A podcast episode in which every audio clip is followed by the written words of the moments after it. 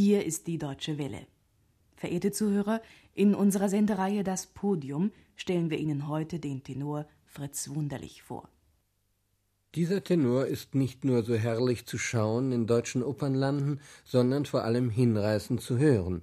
Ein lyrischer Tenor, wie er sonst nur in Italien zu gedeihen pflegt, ist berühmt geworden, auch weil er ausgesprochen gescheit ist, ein Musiker von Rang und berechtigtem Ruf.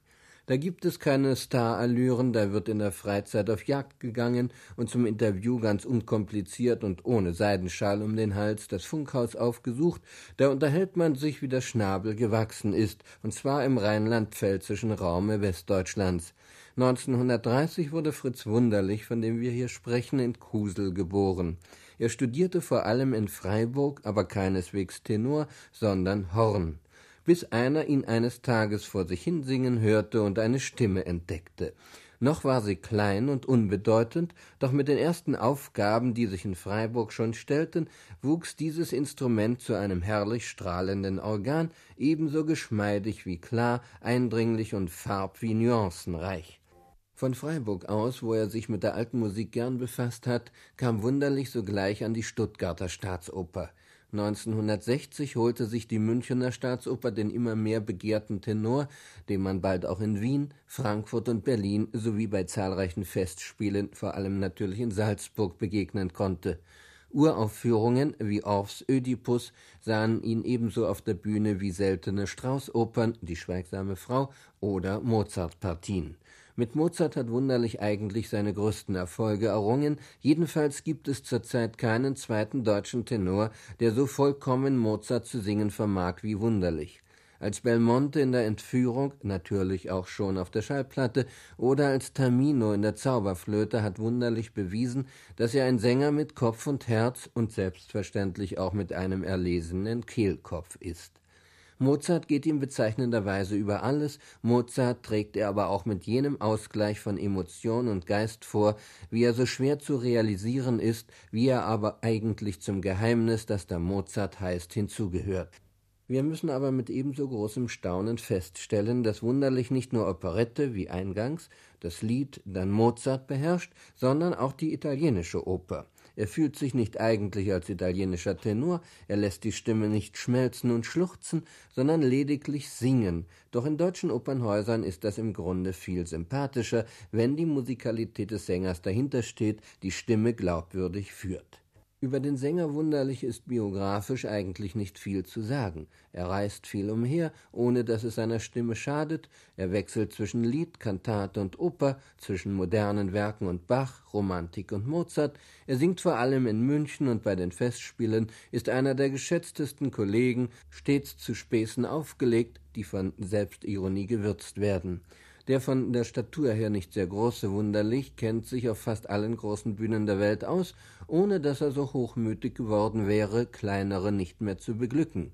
Nicht lange ist es her, dass er noch bei Chorveranstaltungen mitgewirkt hat. Es macht Spaß, mit ihm zu plaudern, und so wollen wir ihn auch vorstellen mit einem kleinen Ausschnitt aus einem langen Gespräch, das wir mit ihm führen konnten. Entweder ist ein Sänger ein Sänger, dann hat er vom lieben Gott eine Stimme in den Hals mitbekommen, mit in die Wiege. Ob diese Stimme nun eine Tenorstimme, eine Bassstimme, eine Sopranstimme, eine was weiß ich, was es alles für äh, Fächer gibt, ob das eine, wie gesagt, eine, was für eine Stimme, das spielt doch gar keine Rolle. Es ist das, äh, das Entscheidende ist nicht nur die Stimme allein beim Singen. Es kommen so viele Dinge dazu. Und äh, diese Frage der Intelligenz, die Sie an mich gestellt haben, lässt sich eigentlich ganz leicht beantworten. Äh, wenn Sie in die früheren Jahre zurückschauen, sagen wir mal in die 20er, 30er Jahre unseres Jahrhunderts, dann werden Sie, äh, es gibt ja auch noch viele Schallplatten aus dieser Zeit, die sehr interessant zu hören sind, äh, werden Sie interessante Feststellungen machen die Ansprüche, die damals an Sänger gestellt wurden, im Speziellen an Tenöre, waren wesentlich geringere als heute. Man hat damals nur eine Stimme verlangt und deshalb sind Leute damals zum Zuge gekommen, die eigentlich sonst diese anderen Voraussetzungen, von denen Sie vorhin gesprochen haben, nicht mitgebracht haben, die eben reine Sänger waren und äh, die einfach einen Timbre hatten. Das hat eben, das ist eben die äh, Sache vorhin, was ich sagte, was einem der liebe Gott mitgegeben hat, die Sache mit dem dem Timbre. Ich glaube, es liegt weniger an der Stimmgattung als solcher, es liegt am Timbre und äh, äh, an der Stimmfarbe, wissen Sie. Es gibt Tenöre, die äh, klingen, denn bei denen klingt ein hohes A wie beim anderen ein hohes C. Das liegt einfach an der, an der Mittellage, wissen Sie. Die, die entscheidend ist beim Tenor überhaupt bei jedem Sänger nicht der Spitzenton oben oder unten, sondern die Mittellage. Und hat ein Sänger eine stabile und schwere Mittellage und bringt diese Kraft mit in die Höhe, dann ist er ein Heldentenor. Äh, es gibt ja heutzutage Gesangspädagogen und auch Experten. Äh, ich kenne einen Professor in in Heidelberg, der äh, messtechnische Experimente unternimmt, der Frequenzmessungen vornimmt bei Stimmen und so. Die wollen zum Beispiel nachweisen, warum Bach seine ganzen Rezitativtenöre, also die berühmten Evangelisten-Tenöre, die, die, Partien für Tenöre geschrieben hat und nicht für, was weiß ich, Bariton oder, oder Sopran. Er wusste genau, dass frequenzmäßig, rein frequenzmäßig, äh, schwingungsmäßig die Tenorstimme am leichtesten imstande ist, Wort und Ton zu verbinden. Und wie ist es denn eigentlich mit der Literatur überhaupt, die Sie hier anschneiden? Wenn wir davon ausgingen, dass Tenor und Beliebtheit eines Sängers beim Publikum identisch sind, dann hängt es ja vielleicht auch mit den Rollen zusammen, ja, die in der ja, Zeit entstanden ja, sind. Ja, das, das wollte ich eigentlich. Äh, ich danke Ihnen, dass Sie mich jetzt noch darauf gebracht haben. Man verzettelt sich sonst. Wissen Sie, man kommt da, man kann da stundenlang drüber debattieren und kommt zu keinem Ende.